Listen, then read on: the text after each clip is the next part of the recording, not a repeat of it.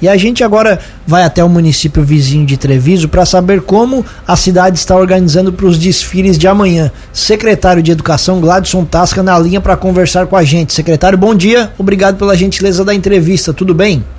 É, bom dia, Tiago. Bom dia, Juliano. Bom dia a todos os ouvintes da Rádio Cruz de Malta. É, tudo certo por aqui, como você já antecipou, estamos nos preparando para o, um longo período sem desfiles. A gente vai ter amanhã nosso desfile de 7 de setembro. Então explica pra gente, secretário, o que, que vocês estão organizando?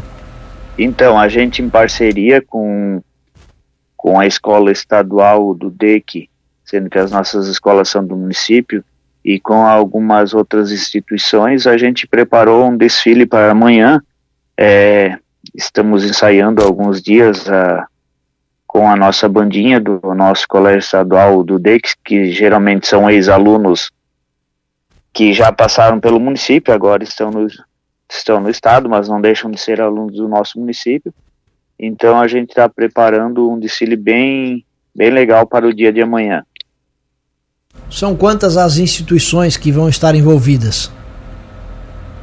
Então, vai ter as três escolas do nosso município que irão participar a escola estadual, o DUDEC, terá também a participação do CRAS, da PROASTE, que é a assistência social do município de Treviso, e também irão participar as escolinhas de futsal do município. E também teremos o, a, a participação, o suporte da Polícia Militar, no caso do município. Certo. Qual é a programação, horário, local do desfile aí em Treviso?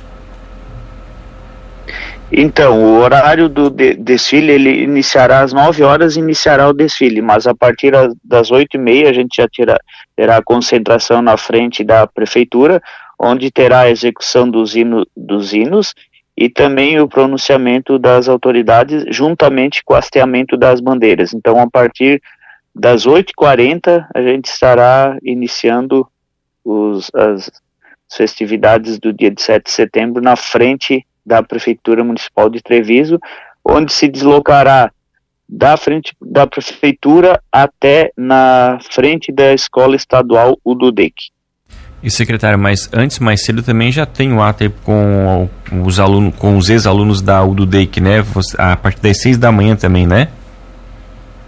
Isso, a partir das seis horas da manhã, é, como você já frisou, nós teremos a famosa fanfarra, que é às 6 horas da manhã, ela inicia passando por várias ruas do, do nosso município, fazendo aquela tradicional fanfarra, onde participam ex-alunos do, do DEC, que no, no passado fizeram parte da banda, então é um, digamos que já é algo tradicional, mesmo nos anos que não teve desfiles, a fanfarra sempre esteve presente.